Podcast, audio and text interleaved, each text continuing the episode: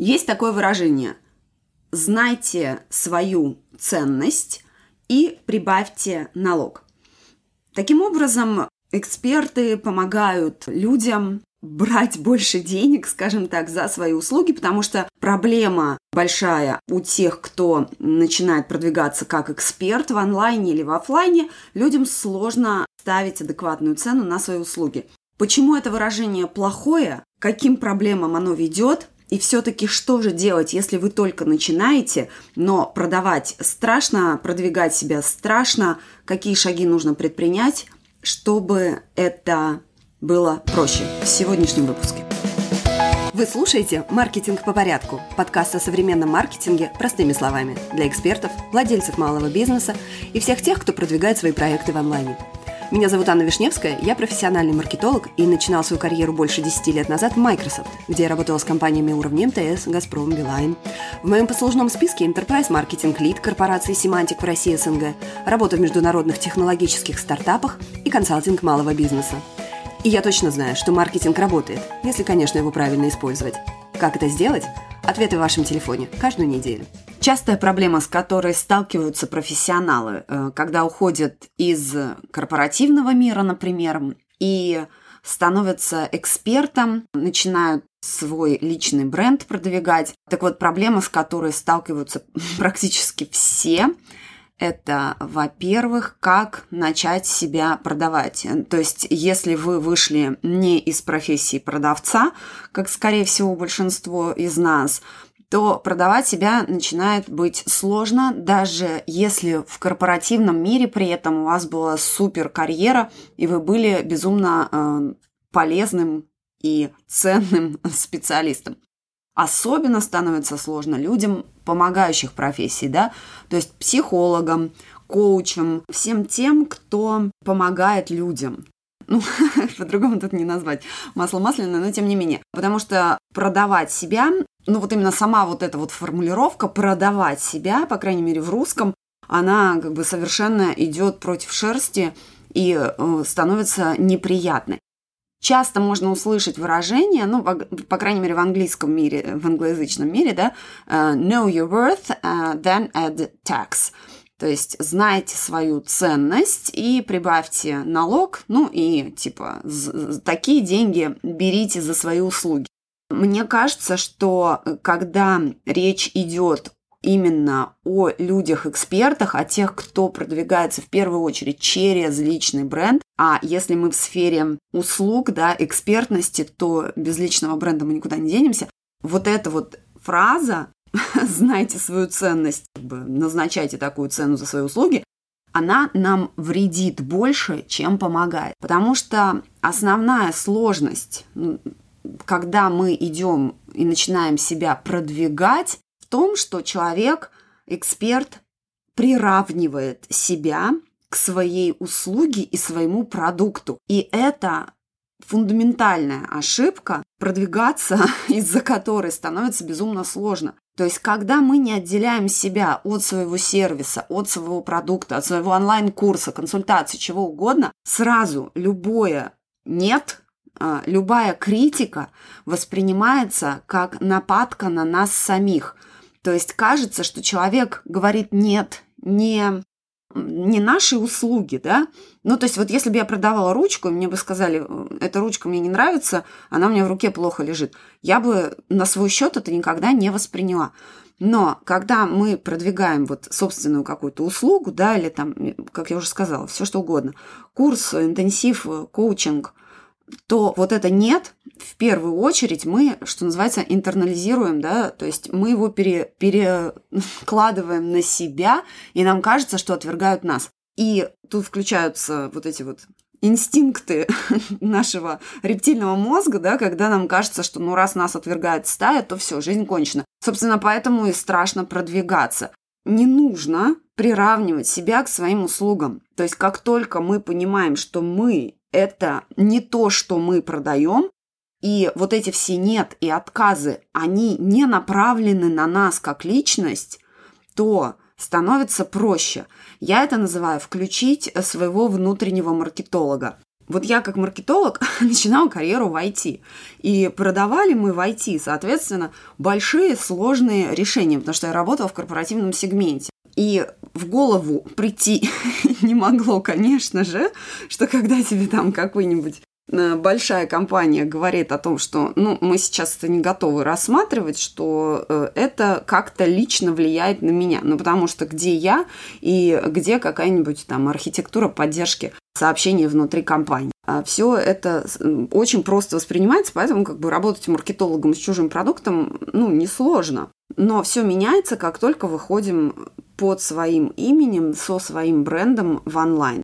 Через это проходит все-таки большинство специалистов. Женщины подвержены больше, чем мужчины, но в принципе потому, что мы просто больше сомневаемся и вообще в себе копаемся. Что еще хотела в данной связи сказать? Частый совет, как только начинает человек выходить в другую сферу, да, ну то есть, например, сейчас встречаю очень много людей, кто работал раньше в финансах, в корпоративном мире был в финансах, потом, например, после переезда или рождения детей начали искать совершенно другие профессии. То есть часто уходят в коучинг, в стилист, стилистами становятся или дизайнерами, или фотографами. Ну, с фотографами чуть иначе, там все-таки сервис, продукт более очевиден тоже не просто людям назначать цену за свои услуги, потому что, ну, не все понимают, почему там час, час фотосессии должен стоить, не знаю, 500, 15 тысяч рублей или 20 и так далее. У кого-то 50.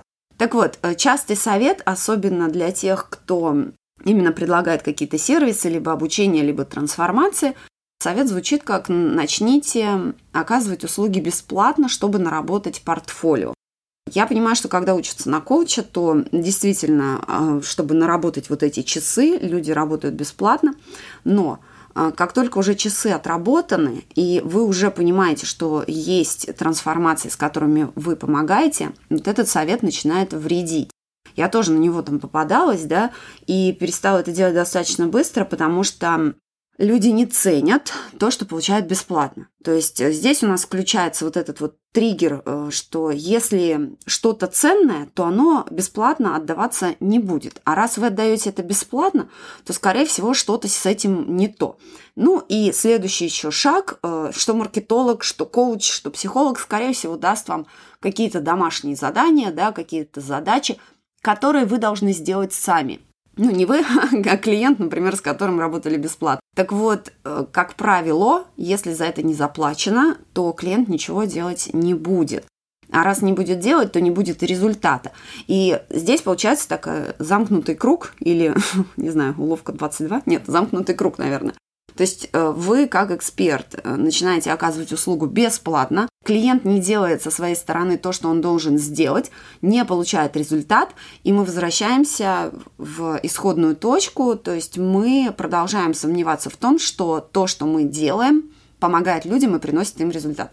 В общем, поэтому с бесплатными консультациями и с бесплатной работой нужно быть осторожней.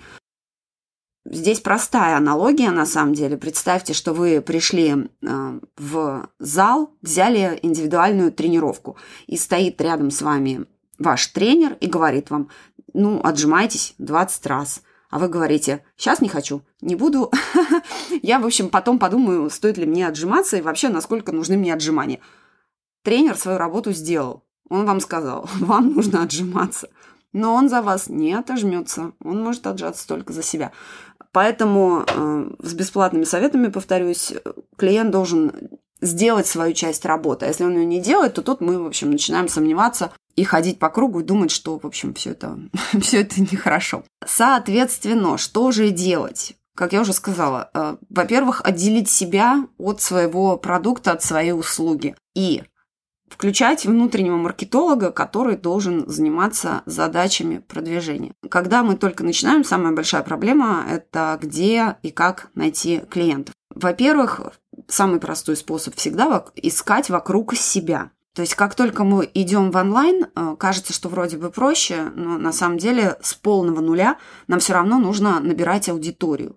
Понятно, что можно продавать и на маленькую аудиторию – но, тем не менее, эта аудитория должна быть, и это задача, которая там решается рекламой, это можно контентом решать ее, как угодно. Но самый простой способ – это вокруг себя посмотреть и начать предлагать э, свои услуги. И вот здесь есть важный момент. Если мы просто говорим, я life coach. Вот сейчас просто много вокруг встречала людей, которые говорят, я life coach. Знакомишься дальше. И я life coach. И ты понимаешь, что э, я, в общем-то, вроде бы понимаю, что такое life coach. Я очень люблю коучей. считаю, что они очень-очень сильно помогают людям в жизни. Но если вот это лайф-коуч и это лайф-коуч, то как я должна понять, насколько это для меня подходит. Так что первый шаг, который нужно сделать, это четко определить свою целевую аудиторию. Да, маркетинг, опять про целевую аудиторию. А если меня слушаете не первый выпуск, то прекрасно знаете, что я часто об этом говорю. Если ваша целевая аудитория еще не очень хорошо проработана, послушайте выпуск, так ли нужна, нужен портрет целевой аудитории, как говорят маркетологи. Вот реально, сколько провожу интенсив по Pinterest, например, или там другие какие-то консультации и онлайн свои продукты, типа там мастер-классы по контенту, мы всегда прорабатываем целевую аудиторию. У меня 50% аудитории никогда не прорабатывали портрет аудитории так подробно, как это делаем мы, потому что просто не понимали, зачем это надо. А это надо в первую очередь для вашего четкого продвижения. Не надо, повторюсь, смотреть на людей, у которых там уже миллионные аккаунты, миллионные бизнесы. У них целевая аудитория может быть более широкая. Просто потому, что они уже наработали вот свой запас. Но начинали они с более узкой. Так вот, определяем свою целевую аудиторию очень четко. То есть я лайф-коуч, если я лайф-коуч, то я для кого? Здесь, повторюсь, сразу страшно, сразу не хочется, потому что, ну, тогда же я слишком узко пойду и никого не найду. Ну, тут контрвопрос всегда, а сейчас как находите? как правило, тоже никак. Поэтому в сужении ниши нет ничего плохого, в сужении вашей целевой аудитории нет ничего плохого. То есть, если вы нутрициолог, то с какими проблемами вы работаете? Со взрослыми, с детьми, с чем-то еще. То есть, посмотрите, насколько можете сузить. Скорее всего, есть то, что любите делать вы, и есть те клиенты, с которыми вам работать прекраснее, э, приятнее и прекраснее. Собственно, с этого и начинаем. Шаг номер два – четко определить свое предложение. То есть в чем ваш офер. После того, как вы понимаете, кто ваш клиент, вам будет проще сформировать, что вы ему предлагаете и какова ваша трансформация. И будет сильно проще. То есть, ну вот еще простой пример. Я могу сказать, что я маркетолог, помогаю там, составить стратегию. Это очень и очень общо. Если же я скажу, что я помогаю экспертам вывести их продукты в онлайн без большой команды, но с большим результатом. Это уже, например, будет гораздо более узкая ниша. То есть я говорю, что я работаю только с экспертами, я не работаю с товарным бизнесом, я не работаю там, еще с другими видами бизнеса. И я четко говорю, что я помогу вам там с контент-стратегией для выхода в онлайн и продажи ваших онлайн-продуктов. Согласитесь, гораздо более понятно, чем просто я онлайн-маркетолог. В общем, попробуйте поработать над своей целевой аудиторией, своим оффером, если вы только начинаете и еще не понимаете, как продвигаться. Ну и повторюсь, что даже когда мы продвигаем свой личный бренд, или даже не личный бренд, но оказываем услуги, то любое «нет» оно не про нас. Нас как человека никто не отвергает, Просто мы, скорее всего, либо не с той аудиторией общаемся, либо наше предложение недостаточно хорошо, и это прекрасные новости. Это значит, что мы сможем над ним работать и его улучшать. На сегодня на этом все. Спасибо за внимание и услышимся через неделю.